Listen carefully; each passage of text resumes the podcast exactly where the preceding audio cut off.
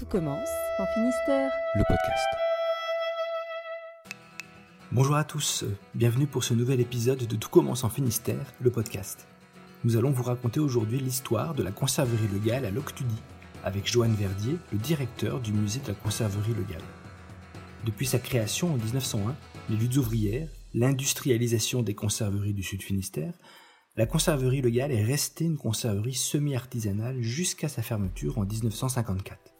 Elle est aujourd'hui classée au monument historique et c'est une nouvelle aventure à travers ce musée qui s'ouvre à elle.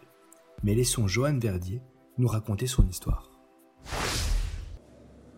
La conserverie a été construite euh, en 1900-1901 par Jean-Marie Vallière des Filières sur un terrain euh, qui offrait directement accès à la grève. Donc Jean-Marie Vallière des Filières, ce premier propriétaire, a fait aménager donc une cale euh, pour permettre notamment le, le déchargement de, de poissons, euh, c'est-à-dire que ça permettait aux pêcheurs de débarquer directement sur la cale pour aller directement à l'usine. Donc sous le patronat de, de ce premier propriétaire de Vallière des Filières, L'usine comptait 4 soudeurs et 30 ouvrières, dont 24 mineurs.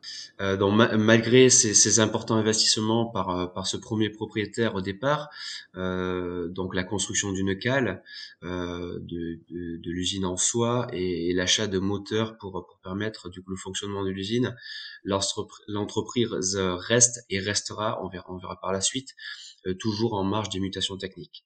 Euh, il va rester euh, ce premier propriétaire, comme, comme Alexis Legal par la suite, sur une fabrication semi-artisanale, c'est-à-dire qu'il va réceptionner le produit à, à, la cale, euh, effectuer les opérations d'ététage, séchage au soleil ou en séchoir, la cuisson, l'emboîtage, fermeture, la fermeture par soudure et la stérilisation par ébullition. Dans, dans les autres conserveries, notamment à Concarneau euh, ou en Pays Bigoudin, on va trouver des, des, des conserveries qui vont être plus avancées, qui vont être plus modernes. Après, euh, ma, il y a eu des crises, euh, notamment il y a eu des grèves euh, aux alentours de, de du, début du XXe siècle, notamment la grève des soudeurs. Il y a eu aussi la grève des femmes, qui qui des ouvrières en soi qui, réclamaient un meilleur salaire. Il y a eu des, accords qui ont été passés entre les patrons euh, et les soudeurs et entre le, le patron Loctudy et les femmes, notamment pour les salaires. Euh, malgré cette fin de crise, et, et, au plus haut de son activité, l'usine Vaillard de Filière euh, demeurant l'une des, des, plus petites de la côte bigoudaine. Euh, on pouvait mesurer cela avec notamment le, le, nombre de personnes qui y travaillaient. Donc il y avait 4 soudeurs et 40 ouvriers sur, pour une conserverie. C'était euh, c'était peu. Euh, il faut noter aussi que avec ce premier propriétaire, Jean-Marie Vallière des Filières, il y avait des relations, euh, on va dire, très tendues entre les ouvriers et le patron et entre la contre-maîtresse, du coup, qui dirigeait l'ensemble des ouvriers, et le patron. Euh, ce qui poussa donc euh, en 1916 euh, la, famille Vallière des Filières de, mettre la, conserverie en, en vente.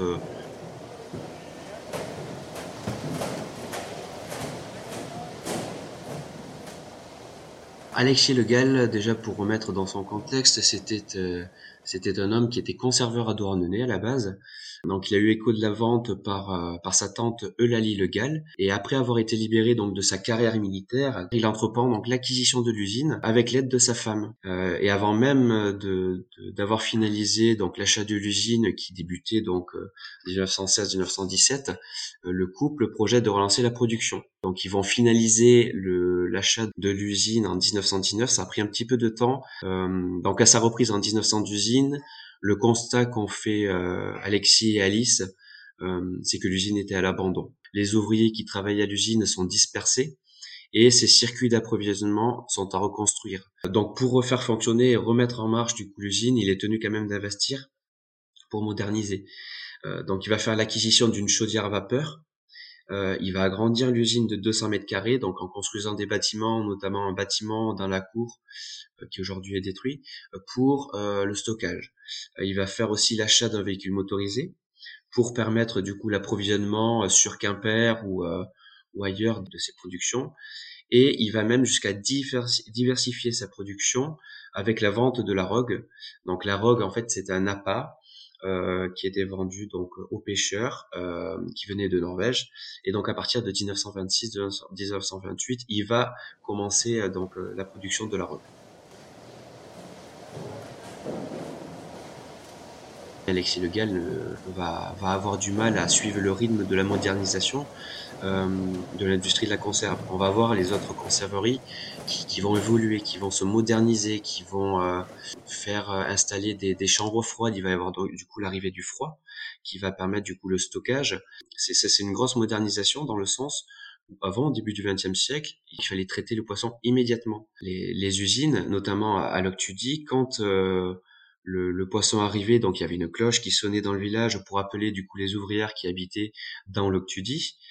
Euh, et quand l'usine elle était euh, complète, c'est-à-dire que euh, elle ne pouvait plus accueillir de poissons, il y avait un drapeau qui se levait pour justement permettre au bateau de savoir qu'il fallait pas s'arrêter à l'Octudie, mais aller plus loin, soit, soit au Guilvinec, soit sur un autre port pour, pour décharger le poisson. À l'Octudie, il y aura pas de chambre froide, donc ça restera comme ça. On va traiter le poisson au jour, à la journée. Et donc en 1954, euh, sur la du coup la dernière saison de de, de conserve qui n'a mobilisé du coup que plus que 25 ouvrières. Donc Alexis Legal, qui est alors âgé de 75 ans à, à cette époque, va mettre en point final à la production de, de conserve.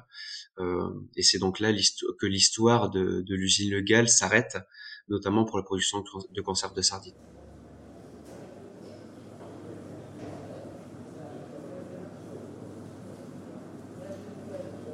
Henriette Legal, une des filles de Alexis Legal, va rester dans la maison de maître, va y habiter jusqu'aux années 70-80. Euh, et euh, du coup, Jean-Philippe Chapelin, donc l'époux de la petite fille d'Alexis Legal, a conscience de ce, bien patrimonial et souhaite vraiment préserver cette mémoire, euh, cette histoire locale, pour éviter du coup la dispersion de ses collections et la destruction totale donc de, de ces bâtiments de la conserverie légale. Euh, il va effectuer le rachat donc euh, sur les coups des années 80-90 euh, euh, du site. Les machines, du coup, la majorité des bâtiments, donc l'usine, les trois travées de l'usine et la fameuse maison maître sont conservés.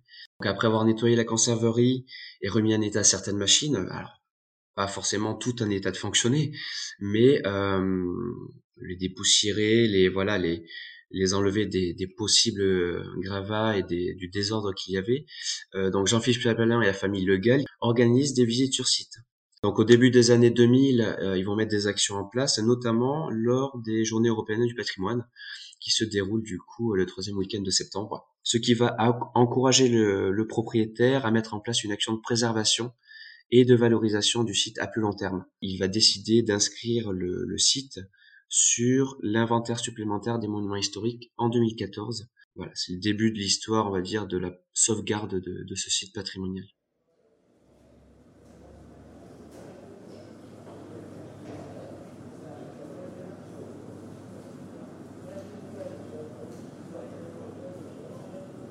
Après une période d'échange nourri sur ce projet, donc entre la mairie de Loctudie, qui s'intéresse fortement euh, à ce projet, et du coup euh, le, l'actuel propriétaire euh, à cette époque, Jean-Philippe Chapelin. Euh, la mairie Loctudie va conclure en 2016 un, avec un bail amphithéotique. Euh, donc cette même année, la conserverie, donc en 2016, va être classée monument historique avec l'ensemble de ses machines et de ses matériels. En 2018, la mairie de Loctudie va décider de, de racheter complètement l'usine et la maison de maître, euh, avec pour, pour un seul objectif, effectuer des travaux de restauration pour permettre l'accès au plus grand nombre. Donc la remise en état de, de, ces bâtiments a pour objectif donc la création d'un musée et à travers ce projet euh, renaîtra l'histoire de la conserve et des sardinières du XXe siècle. Lorsqu'on aura ouvert au public euh, le, le, musée de la conserverie Alexis Le Gall en Europe, on est trois à proposer ce genre de, de site euh, conservé avec les, les matériels euh, in situ. Donc euh, on peut citer le, musée de Portimao donc au Portugal et le musée de Stavanger euh, en Norvège. Le projet s'inscrit donc dans une dynamique de développement touristique et avec la valorisation d'une histoire économique et culturelle euh, du, pays Bigouden. Nous, on souhaiterait développer à travers cet outil culturel plusieurs facettes. On va commencer du coup par l'offre pédagogique euh, qui a un objectif euh, de faire découvrir au plus grand nombre ce patrimoine industriel. Nous envisageons de développer notre volet pédagogique euh, et de sensibilisation auprès de plusieurs types de publics sur la commune et au-delà. Quand on parle de musée, on peut, s'attendre à avoir quelque chose de poussiéreux. ma vision d'un musée, c'est de, de le faire vivre, de faire vivre les collections, de faire vivre les personnes qui, qui sont autour. Donc l'objectif, c'est vraiment, euh, comme au début du XXe siècle, euh, il faut pas oublier quand même que c'était euh, un lieu qui était euh, soi vachement attractif dans le sens où il y avait une concentration quand même de population euh, assez importante puisqu'il y avait quand même 40 personnes qui travaillaient dans ce même lieu. C'est un lieu qui est vivant, dynamique, riche, nous souhaitons vraiment que cet équipement culturel devienne un lieu incontournable sur le territoire du Pays Bigoudin et bien plus encore dans le Finistère.